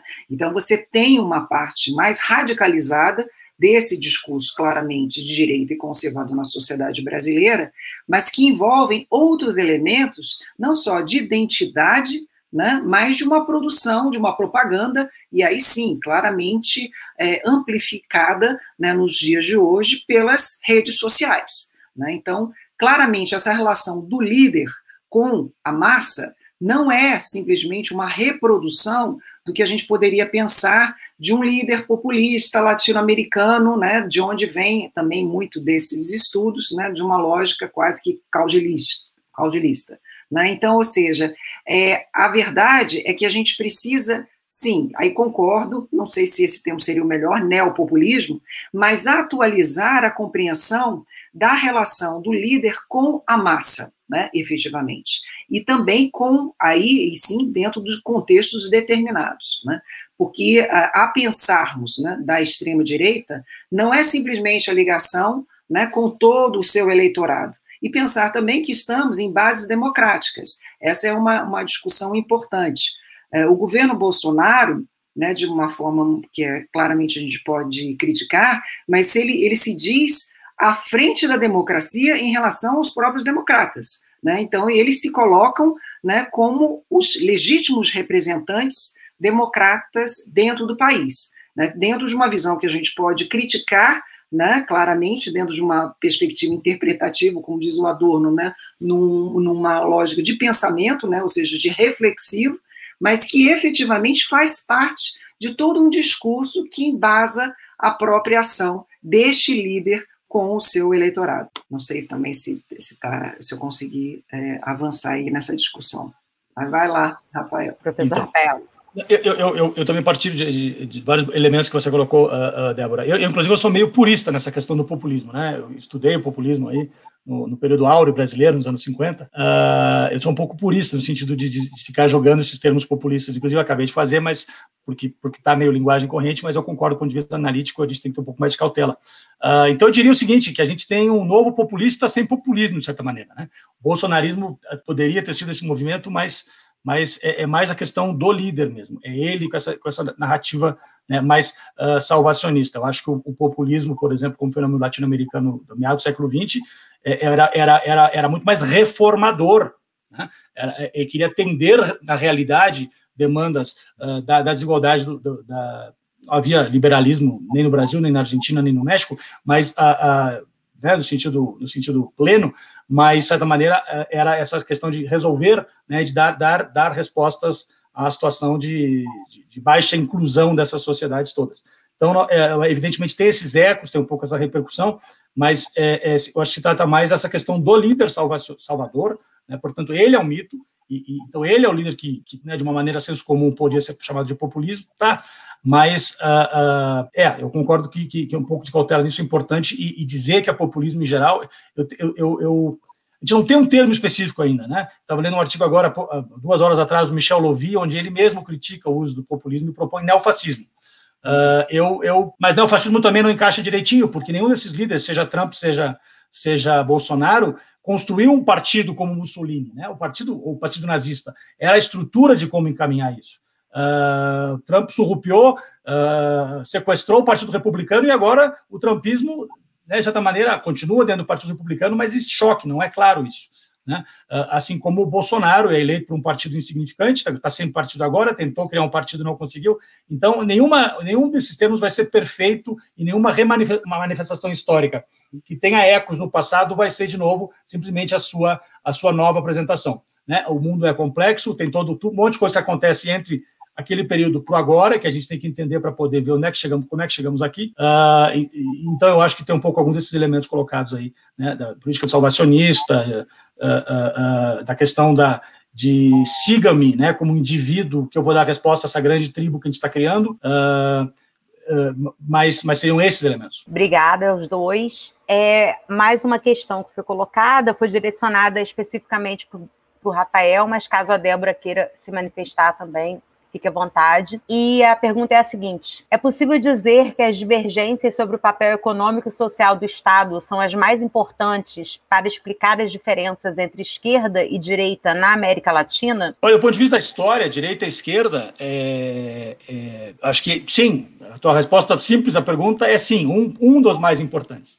Né? Uh, de novo, pensando no populismo clássico, ele era reformista, ele tentava dar respostas. A gente pode ser muito crítico a quais respostas foram essas ou não, mas uh, você olha, por exemplo, uh, o, que, o, legado de, de Perón e de Vargas, né, para ficar no na Argentina e no Brasil, houve melhora do salário mínimo, ou seja, quem estava mais excluído teve uma pequena inclusão nesse processo e, e, e, especialmente naquela época, muito mais ligada à agenda econômica. Agora, isso também ocorreu, né? de novo, vamos voltar ao Brasil, uh, uh, com o Lula, né? lulismo é populismo ou não, a gente pode também debater, mas, é, portanto, é, é, em síntese, a pergunta eu acho que passa por aí. Mas hoje em dia é mais complexo, como tudo é mais complexo no mundo, mais complexo. Né? A esquerda de hoje ela não está só ligada à pauta econômica. A esquerda nos Estados Unidos, de novo, eh, que elege, ajudou a eleger Biden, uh, é uma esquerda da, do ambientalismo, das pautas de inclusão, uh, da, da, da, identitárias, né? não só econômicas, e, e isso também uh, faz parte do que, do que as esquerdas hoje em dia no mundo, na América Latina, no Brasil também, são, né, no sentido de que elas, parte dessas pessoas uh, entendem assim a realidade e as esquerdas, ou os partidos de esquerda, para poderem avançar, vão ter que ter uma agenda muito mais complexa, muito mais rica, um menu muito maior de pautas e demandas. Da economia, inclusão econômica, a inclusão política, a inclusão social, a inclusão cultural, a inclusão racial, a inclusão de identidade. É, professora Débora, gostaria de se manifestar? É, eu acho que, na verdade, essa discussão, é, é, mais uma vez, também são conceitos de direita e esquerda polissêmicos. Né? Então, aquilo que antes a gente lidava muito numa discussão de estatista ou privatista, ou uma série de elementos, né? Quer dizer, é, eu me agarro muitas vezes à definição do Bobbio, que elenca uma série de distinções, e acho que elas são importantes de, ser, é, de serem demarcadas, mas, é, frente à hegemonia neoliberal, a gente precisa também é, lembrar que, mesmo governos tidos de esquerda no país, né, nos últimos anos, não romperam com uma política neoliberal, né? Porque efetivamente eu, eu penso que essa discussão do neoliberalismo, dado como o Dardot e Laval eles trabalham nessa lógica de uma razão de mundo, para mim se torna bem mais explicativo de que não há, a meu ver, claramente entre os, os partidos tradicionais de esquerda um projeto realmente alternativo ao modelo neoliberal hegemônico. Existem políticas sociais compensatórias, mas nenhum governo de esquerda, efetivamente, que tenha assumido né, na América Latina né, é, o governo nos últimos anos, rompeu efetivamente com uma prática neoliberal. E essa é uma discussão, aí volto mais uma vez é, o Adorno, né, de uma maneira profética, que ele colocava como um dos grandes é, elementos para o retorno contínuo de movimentos de extrema-direita é o que efetivamente né, a esquerda não se colocou, né, ou não apresentou um projeto não só revolucionário, poderia ser ou não, mas pelo menos um projeto, ainda que reformista, né, de, da forma como o capitalismo veio se desenvolvendo desde então, desde, no caso, desde a Segunda Guerra Mundial. Então, assim, é, essa discussão de esquerda e de direita, eu acho que a gente também trabalha muitas vezes né, numa, num plano teórico, em que, na prática, nos últimos anos, pelo menos enquanto desde a da hegemonia neoliberal, essas demarcações elas ficaram meio difusas. Mas aí tem aqui uma pergunta para mim, né? Especificamente? Isso. É uma pergunta direcionada para a Débora, mas também o professor Rafael pode se sentir à vontade para responder. É, que diz o seguinte: em suas pesquisas, em que momento e de que modo ocorre a compatibilidade entre neoliberalismo econômico e a agenda conservadora política e moral? Em outras palavras, como a extrema-direita concilia o liberalismo com a defesa de uma agenda conservadora e mesmo reacionária? Como que. Peraí, não entendi essa última parte. Como a extrema-direita concilia o liberalismo. Essa é uma discussão também extremamente atual. Né? A Wendy Brown ela vai, no último livro dela, justamente mostrar, ao contrário da própria tese dela, que o neoconservadorismo seria incompatível com o neoliberalismo. E ela vai mostrar que não há incompatibilidade. Não só ela, como mais uma vez Dardot e Laval também vão mostrar que é, são é, formas, né, são racionalidades que estão em diálogo e são, é, elas se coadunam. Como, como assim? Né? Ela vai justamente mostrar, e aqui no Brasil eu vejo também essa perspectiva, que o neoliberalismo, como uma razão de, de mundo, ele invade a nossa percepção, essa ideia, né, que eu vejo claramente é, é que é perceptível, né, nessa ideia de que somos uma empresa. Né, ou seja, essa profusão dessa ideia absolutamente estendida, que todos nós somos empreendedores, né, que todos nós estamos no mundo de uma maneira competitiva, então é cada um por si. Né? A discussão do, do neoconservadorismo né, estaria ligado também a um posicionamento né, que faz a crítica a qualquer tentativa né, de solidariedade que é o que o Dardot e o Laval vão relacionar também. Este mundo predatório de cada um por si, ele cria qualquer dificuldade, muitas dificuldades de qualquer perspectiva de solidariedade social, né? Está todo mundo competindo efetivamente. Isso, né, não vai de é, encontro, segundo é, os teóricos, a uma perspectiva também de conservadora no plano, por exemplo, religioso ou no plano moral, que leva a uma ideia também individualista da meritocracia. Né? Então, ou seja, a discussão meritocrática é um ponto de é, proximidade do neoconservadorismo com o neoliberalismo. Né? Essa é uma discussão que está presente, e aí, se a gente for avançar para as próprias igrejas, no caso, as que tiveram maior expansão no Brasil, as igrejas evangélicas, a própria doutrina né, neopentecostal, ela tem um diálogo muito próximo com essa ideia né, do trabalho, né, o mérito do trabalho, né, a lógica né, do esforço pessoal, né, como efetivamente você pode né, transcender a sua condição dentro da sociedade não privilegiada por um esforço, e aí a lógica mesmo de uma ética é, protestante, na verdade, é, distorcida né, ou, ou, adequada né, a, uma, a um novo tipo de, de abordagem, mas que efetivamente relaciona aos seus esforços pessoais a sua posição no mundo, né, as suas condições efetivas dentro do mundo. Então, não há, a princípio, uma negação entre o neoliberalismo privatizante né, e um discurso também que se volta a uma perspectiva individualista e de mérito na vida humana de uma maneira geral. Ou seja, há um diálogo, eles não são, não são incompatíveis, efetivamente. Professor Rafael, quer falar algo? Não, só rapidamente, acho que, acho que a Débora realmente cobriu tudo. É, é mas a resposta para mim é uh, como que se coaduna isso, se coaduna no bolsonarismo, se coaduna no, no Bolsonaro, porque é exatamente isso. Uh, e não, tá, não há contradição, assim, do ponto de vista... Claro, de novo, as manifestações variam, reais no mundo são variadas, mas você tem nessa, nessa lógica evangélica a noção do indivíduo atomizado, né? Vem desde a tradição protestante de que a sua relação é direta com Deus. Né? No mundo onde as pessoas são vistas dentro do mercado como consumidores ou como empreendedores, né, é uma situação atomizada. Qual é, o, qual é o grande contraponto histórico da, da, uh, da, da, experiência religiosa no Brasil uh, uh, ao, ao, fundamentalismo evangélico do bolsonarismo? São as comunidades eclesiais de base, da teologia da libertação dos anos 70, 80, 90, que vai dar na esquerda, vai dar no PT mais diretamente, mas na esquerda. Né? Ou seja, uh, nós somos, uh, uh, partilhamos essa, essa fé, essa, essa, mas é na comunidade, a comunidade eclesial de base.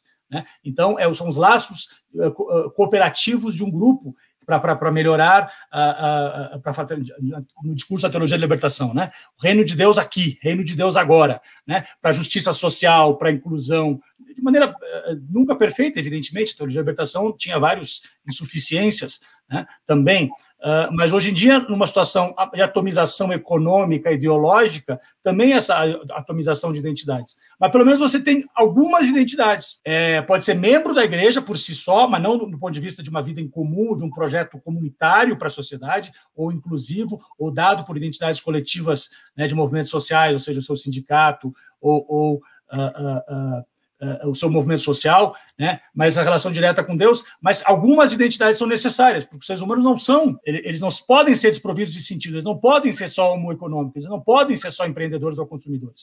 Então, ele pode ser o irmão da igreja, ele pode ser o patriota, ou ele pode ser o homem empreendedor, e aí, portanto, sempre há uma, uma lógica binária de quem é que é o excluído nessa narrativa. Né? Mas eu acho que a resposta, assim, a resposta mais evidente, ululante, é essa. Como é que se concilia? Se concilia no bolsonarismo, com a, a, a, o reacionarismo identitário e o neoliberalismo do Paulo Guedes. Obrigada. É, a próxima pergunta é para ambos também, mas faz uma reflexão antes para finalmente vir a pergunta. Ela começa assim: em, é, acho que fazendo referência até de uma obra que foi citada pela Débora. Em Nas Ruínas do Neoliberalismo, Wendy Brown faz uma exposição brilhante sobre a relação entre neoliberalismo e a situação em que estamos agora. Ela destaca como a aversão a coletividades abstratas e ao político, típica do neoliberalismo, se traduz no individualismo extremo, numa valorização da família, do empreendedor individual. Estes seriam os únicos capazes de garantir a liberdade contra a opressão do Estado. Dessa maneira, vem a pergunta agora, que é a seguinte: como seria possível a esquerda se contrapor a esse discurso? Como combater o discurso de esquerda totalitária, de esquerda destruidora de famílias, de opressora. É, pode ser começando com a Débora e depois passar para Rafael. O cenário prospectivo, aquele que a gente tem o mais, maior medo, né? De, Esta é a pergunta de um milhão de dólares. É a pergunta de um milhão de dólares. Eu, é, enfim, é, eu acho que, sinceramente, aí agora falando das minhas das pesquisas que eu tenho feito ultimamente, eu cada vez menos estou acreditando em projetos que venham de cima para baixo, né? É, projetos, grandes linhas teóricas.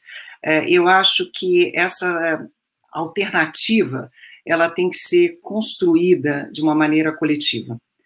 Então, assim, é, essa, essa para mim é muito, é, foi muito assustador ao longo da, desses últimos anos analisar e ver que aqueles que eu julgava mais delirantes, né, é, e por isso que a, a, na minha apresentação eu coloquei que quando a gente vai efetivamente analisar o discurso da direita, da extrema direita no Brasil, e creio que deve ser similar aí o Rafael analisando aí os trumpistas, enfim, aqueles que aderem a esse discurso é, da, da direita, da outra direita ou da extrema direita, enfim, não há compromisso efetivo com, a, com o concreto, né? Ou seja, não é essa a questão central. Há todo é, há um discurso, né? E aí envolve uma série de, de, de elementos, aqueles inclusive que eu quero, é, enfim, aprofundar, seja, não é uma psicologização do, do Bolsonaro, do, do, do eleitor da extrema-direita, mas é efetivamente entender que a ação humana ela não parte exclusivamente ou prioritariamente por regras que são é, in, infundidas de cima para baixo. Então, eu acho que essa ideia de um modelo né, ser construído para a esquerda, qual esquerda? Né? A gente vai pensar eu sempre fico é, achando muito que é complexo da gente não discutir que nós temos uma formatação da vida política democrática que ela é, já tem séculos, né? Então, ou seja, essa, essa perspectiva dos três poderes, a forma como o parlamento funciona ainda hoje, né? Como é que a gente poderia pensar né, em maneiras mais atuantes ou de pelo menos é, de produzir uma participação mais intensa societária ou antes disso, né, como a gente poderia pensar em fazer com que as pessoas tenham interesse pela política mais atuante, né? Porque essa é uma discussão mundial, né? As pessoas têm pouco interesse né, de atuar, pelo menos de uma maneira institucional. Então é de pensar também que as instituições elas já não têm mais um diálogo direto ou já não mais se conformam às necessidades atuais. E aí pensar também, ao mesmo tempo, que a própria análise da política, a meu ver, de uma forma é, pouco explicativa, se pautou, né, nos últimos anos, por uma definição institucional do que, que deve ser melhor para a democracia. Quando, na verdade, a democracia ela é feita é, por pessoas, né, que têm, que se mobilizam por afetos, que se mobilizam por emoções, as quais nós, cientistas sociais, temos muito pouco para dizer sobre elas, porque nós somos é, treinados para achar que, primeiro, essa, essa, a meu ver, ilusão iluminista, né, de que nós tendemos a um progresso infinito. Não tendemos a um progresso infinito, pelo menos ao meu ver, não. Não há uma relação né, direta de que vamos tentar, em termos civilizatórios, sempre crescer. Aí eu acho que a gente tem visto claramente que não. Né? Ou seja, além do que as promessas que a democracia liberal ela ao longo dos últimos séculos ela no, nos colocou, não, de fato, elas não lograram êxito. Então, assim, eu não acredito que essa resposta, eh, no caso aí, qual é o projeto da esquerda, ela vai se pautar por uma referência de cima a baixo, de uma lógica teórica ou de uma lógica institucionalista. Eu acho que é um projeto que precisa ser construído por, pelos atores sociais. Né? Aqueles atores sociais, efetivamente, que têm uma preocupação né, social, que têm uma preocupação de transformação né, é, da realidade que nós estamos é, vivenciando. Então, assim, eu não teria uma resposta, eu só acho que, para pensarmos num projeto de esquerda, a gente tem que pensar num projeto como o próprio Dardot e Laval também comentam, um projeto comum. E aí precisamos, de fato, uma esfera pública revitalizada em que as pessoas possam participar ou desejar participar politicamente de uma forma mais intensa. Eu não acredito em regras amplas, gerais, a priori determinadas. Professor Rafael? Então, a, a Débora já deu conta, uh, mas é, é, eu só, só para falar um pouco, então, concretamente. Como é, que, como é que o Biden conseguiu ganhar do Trump e evitou o aprofundamento do neofascismo trumpista nos Estados Unidos? Uh, houve uma grande, uma grande coalizão de forças, uma grande coalizão. Né? Uh, pessoas muito diferentes dentro dessa coalizão, uh, que não concordavam em tudo. Esse, esse, esse homem branco do meio oeste que perdeu emprego na fábrica, né, que mudou agora para votar para o Biden, porque o Trump não resolveu as insuficiências do neoliberalismo que o fez perder o emprego, não necessariamente vai concordar com toda a pauta do Black Lives Matter. Né? Mulher, inclusive liderado por, por mulheres negras, mulher, várias lésbicas, portanto, são, são, são, são não, não, vão partilhar de tudo, mas o que, que eles podem partilhar? Eles podem partilhar da noção de solidariedade, de inclusão, de que, embora a gente não necessariamente vai concordar com tudo, a gente concorda que a lógica trampista de, de, de, de fazer bodes expiatórios, a lógica trampista manique, uh, uh, belicosa, uh, maniqueísta, portanto, de exclusão, nos afeta a todos. Nós todos estamos perdendo. E, e, nós temos que resgatar essa noção né, de coletivo, eu diria até mais, de, de, de humanismo e de, solidariedade e de, e de, e de uh, inclusão nesse sentido. As inclusões vão ser diferentes momentos, né, a interseccionalidade dos grupos, da realidade do mundo, movimentos sociais, mas o que, que eles podem partilhar? Essa questão, uh, uh, como que o Bolsonaro depende da família? A, sua família melhorou sobre o, sobre, sobre o Bolsonaro? A sua família melhorou uh, uh, com o Trump na presidência? Ou continuou enfrentando os mesmos problemas? Né? quem sabe uma, uma pauta de, de, de, ver o outro, né? de empatia até talvez. Não quero de novo psicologizar, como a, como a Débora falou, que não, não se trata necessariamente disso, mas entender que passa por aí. Não acho que um trabalho uh, não só não é de curto prazo, como não é simples. Eu acho que em grande parte a gente vai ter que reaprender né, a fazer o trabalho de base uh, no Brasil, especialmente agora, mas foi mais ou menos o que aconteceu aqui uh, na eleição do Biden. Só para dar um exemplo concreto, como é que se deu isso? Né? E, é, absolutamente de acordo de que não há soluções fáceis, não pode ser de cima para baixo, porque isso é o que a lógica salvacionista da extrema-direita faz, não, não, vamos entrar nisso, mas é, é, possível.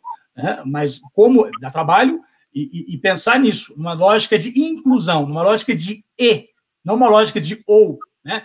Você ou, ou, ou eu ou você, né? que é a lógica do, do fascismo, de, de, de é, criar inimigos internos ou externos, de, de, ter uma lógica binária, de prometer soluções fáceis, nada disso uh, pode ser elementos desse diálogo, dessa, dessa busca né, de uma de, da construção de uma outra narrativa, e não só narrativa do ponto de vista de usar uma narrativa para convencer, de um outro, de um outro, uma outra visão né, de como nos organizar em sociedade. É exatamente isso que está colocado. Porque a crise, as crises estrutural da globalização neoliberal, a crise estrutural uh, uh, do mundo, né, de, de, de, elementos de exclusão que estão colocadas em, em, em, em, se não todas, a maioria das sociedades do mundo, está uh, colocada aí ela vai continuar. resgatar um pouco o trabalho dá trabalho, e, e, mas é o único jeito. Obrigada. E para a gente encerrar, já fazendo gancho é, com relação à eleição do Biden, é, qual é a opinião de vocês né, com relação a esse fenômeno? Né? Parece que os pesquisadores se dividem de um lado é, uma ala mais otimista, achando que a, a derrota do Trump pode ter significado um, um baque, né, um abalo, justamente na ascensão da extrema-direita, é, desencorajado né, a, a, permanência de governos de extrema-direita ao redor do mundo e uma outra ala já bastante pessimista que avisa que, olha, o, o, Trump pode ter sido derrotado, mas ainda tem o trumpismo, né? E não só o trumpismo, mas a gente ainda tem outras manifestações da extrema direita ao redor do mundo. Qual seria a, a opinião de vocês com relação a esse fenômeno que é mais recente? Eu, eu, eu, acho que, enfim, é, não sou eu que acho, mas, enfim, é a constatação da boa parte dos analistas, a gente vive uma crise do capitalismo, né? Então, é, eu acho que a, essa reno, renovação de movimentos de direita, eles estão diretamente relacionados a esse aprofundamento da crise capitalista. E, ao mesmo tempo, né, respostas políticas, a meu ver, estão defasadas da, do contexto né? As próprias instituições elas estão defasadas na sua condição né, de dar respostas a esse processo de desigualdade crescente no mundo inteiro. Né? Então, o Rafael comentou aí da, do eleitor típico uh, do Trump, né? é, certamente um governo Biden não vai alterar estruturalmente essas condições. Da mesma forma que a Europa né, vem, é, vem assistindo a uma série de, de ampliação ampliações de movimentos de extrema-direita, mais uma vez, que também envolvem essa precariedade da vida social, né, que não é só é, nos países de terceiro mundo, aqui se agrava né, exponencialmente, mas está no mundo inteiro, isso é uma crise capitalista. Então, é, eu acredito, é, e aí na sua colocação, Priscila, o Trump perdeu as eleições, mas o trumpismo continua extremamente forte. Né?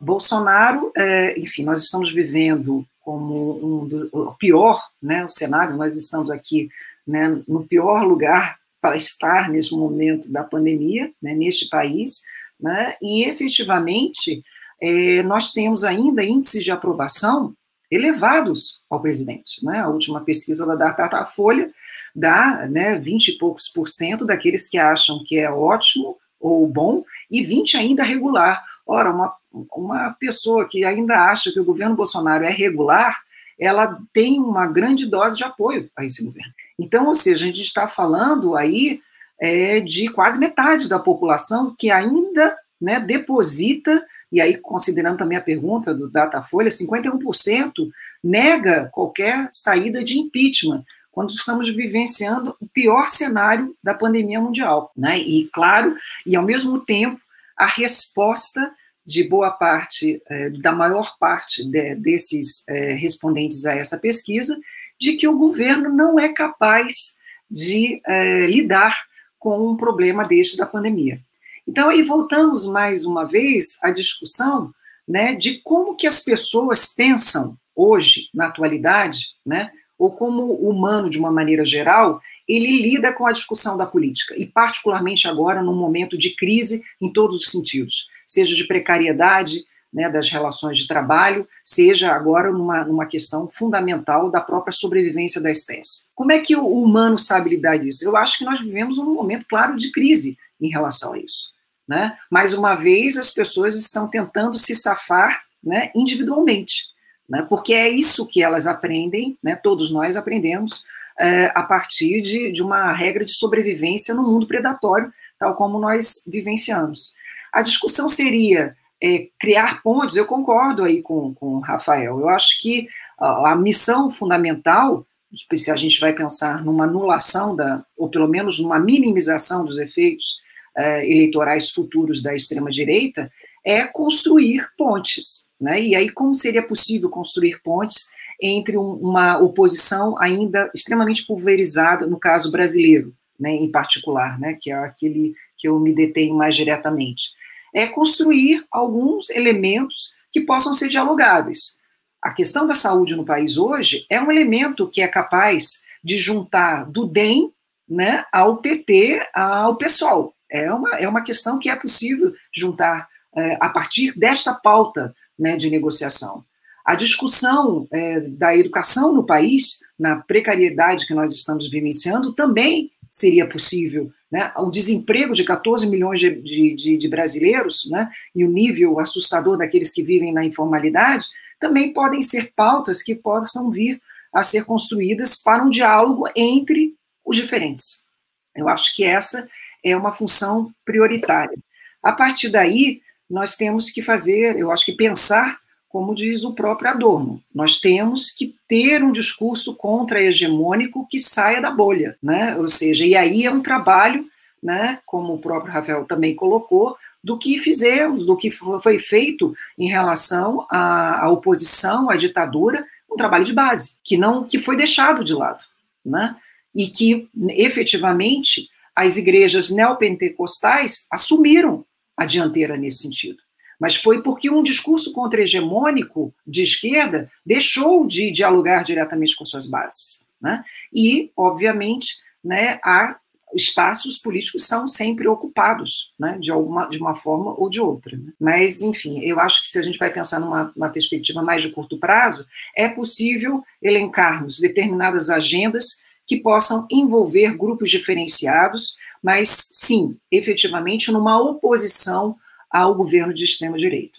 Eu acho que isso é viável. Agora, resta saber né, se essa oposição ela se coloca no Brasil hoje capaz desse diálogo ou não. Obrigada, professor Rafael. Então, uh, eu, eu, a tua pergunta é fantástica, é, só que eu, eu, eu, em vez de dizer, em vez de eu articulá-la no sentido de que tem que ser uma coisa ou outra, eu acho que são as duas coisas. Né? Até eu tenho um, um, capítulo de um livro que eu acabei de mandar ontem, uh, onde um, uma das primeiras tentativas do, do, título era exatamente essa, né, analisando a eleição do Biden. A eleição que, re, que resolveu tudo e ao mesmo tempo nada. Uh, acabei que eu mudei o título, mas era mais ou menos isso. Mas para a ideia que dizer, a eleição do Biden foi fundamental. Fundamental, porque ela impediu a continuidade do Trump. Ela é sine qua non, ela é transformadora, mas ela não dá conta de tudo, talvez não dá conta de muita coisa. É, por mais que o Biden está uh, se revelando muito mais, prometendo mais mudanças do que seria o perfil dele na sua própria trajetória política, um político moderado, um cacique do Partido Democrata, que no Brasil seria muito mais parecido do que um partido de centro-direita do que de centro-esquerda, como aqui é visto, né? Ela é, é, absolutamente fundamental, mas ela não resolve, porque os problemas são estruturais. Então, ela, ela, ela, ela a agenda do Biden, se ela conseguisse ser implementada toda, né, e, e se tivesse bastante tempo para implementá-la, uh, oito anos de Biden, algo assim, poderia talvez dar um início de reversão de algumas trajetórias nos últimos tempos. Uh, não acho que nem isso vai acontecer. Uh, então, os problemas são estruturais, são muito mais profundos é, é, do ponto de vista da economia, da desigualdade, a, a, até a questão mesmo das visões de mundo, de como dialogar com o outro lado e tudo mais. A polarização é muito, muito grande, muito forte. E, e, e eu queria, só para também fechar e, e inspirar pelas palavras da, da, da Débora, interessante porque a narrativa da extrema-direita, eu acho que no Brasil, mais que tudo, mas se, se, coloca em outros lugares também, eu vejo isso aqui também, é, é uma das, das, dos slogans que eles usam é que a esquerda, uh, a narrativa da esquerda é a narrativa do conflito, é a narrativa da luta de classes, como se eles, se essa narrativa inventasse a luta de classes, sendo que a luta de classes, pelo lugar, ela existe dentro do capitalismo e a esquerda que aponta esse, esse conflito. E a tradição da esquerda é propor a sua visão de mundo é excludente. Ela é que leva ao conflito. É a tradição da esquerda no mundo inteiro, desde o século XIX, é a lógica da inclusão. A lógica de que, que, que esse mundo polarizado, fragmentado, estratificado, está errado. Essa é a realidade do conflito da luta de classes. E a gente tem que ter uma sociedade mais inclusiva. Né? Então, é, é a noção, portanto, é, é, é, e até hoje, né, a narrativa da extrema-direita é exatamente essa, de, de, dividir, de excluir, de criar o bode expiatório, de, de, uh, uh, porque é nisso que consegue se justificar. E a, e a lógica histórica da esquerda é exatamente o contrário é visão da, do projeto da inclusão. É óbvio que, que, que de novo, né, hoje em dia, as sociedades complexas do mundo, nada disso vai ser fácil. E, e é por isso também né, que a, a extrema-direita se ampliou tanto nos últimos tempos, porque não é fácil você manter, e, e especialmente num mundo neoliberalizado, né, não só na economia, mas é como uh, uh, o Laval fala, aí, que a Débora mencionou, né, como visão de mundo, uma visão de identidade de quem eu sou no mundo, uma, um, indivíduo atomizado no mercado, Uh, uh, como é que você vem falar agora em, em projeto de solidariedade, de inclusão? Mas é o único jeito. Se não for essa visão de mundo, vai ser essa visão do mundo da selva. Né? Ainda mais no contexto hoje em dia de, de, de pandemia, que não vai ser a, a, a última dos, dos, dos, próximos tempos. uh, não tem outra alternativa. Então não é a alternativa da Margaret Thatcher, there is no alternative, né? No sentido de que o liberalismo é o fim da história. É isso que tem que ser. Não tem alternativa a, a tentarmos buscar resgatar a lógica da, da, inclusão, mas a tarefa é enorme. Sim, com certeza, né? A gente, eu acredito que o debate tenha sido bastante interessante. Nós aqui da, das humanas somos acostumados a oferecer mais perguntas, questionamentos com relação aos fatos, mas eu acredito que muito do, do que foi debatido aqui ajudou, inclusive, a, a tecer algumas respostas, sim, ou a pelo menos encaminhar. Né? É, foi bastante interessante em termos de literatura que vocês sugeriram, de enfoques né, de, de, de reflexão. Então, eu gostaria de agradecer aos dois pela participação. É, infelizmente, hoje o time ficou desfalcado, mas acredito que ainda assim a gente tenha conseguido ter, ter tido um excelente debate. É, me despeço de vocês, então, me despeço da, da audiência também. E se vocês quiserem deixar alguma uhum. palavra ah, final, fiquem à vontade. Só quero agradecer a oportunidade. Né? Foi um prazer poder dialogar aí com o Rafael, com a Priscila, enfim, com a, também com a audiência. Obrigada. Da mesma forma, da mesma forma. Prazer imenso. Uh, uh, só para lembrar o título aqui da, né, da organização, é, é Democracia e Diplomacia. Uh, nós precisamos no mundo diplomacia para democracia no, no, mundo no Brasil especialmente hoje em dia né uma, uma diplomacia mais, precisamos mais democracia e precisamos de uma diplomacia mais democrática né? e portanto é, é, é nesse tipo de diálogo uh, uh, nesses esforços colaborativos que a gente começa a tentar construir isso, que é um longo caminho pela frente. Eu, eu lamento também aí a, a ausência do, do, Adriano e talvez tenhamos que repetir para ir tê-lo junto conosco aqui e continuar a conversa. Muito obrigado. Muito obrigada, boa noite, boa tarde, eu acho, para o Rafael Iores. E muito obrigada pela participação e obrigada pela audiência de vocês também. A gente fica por aqui.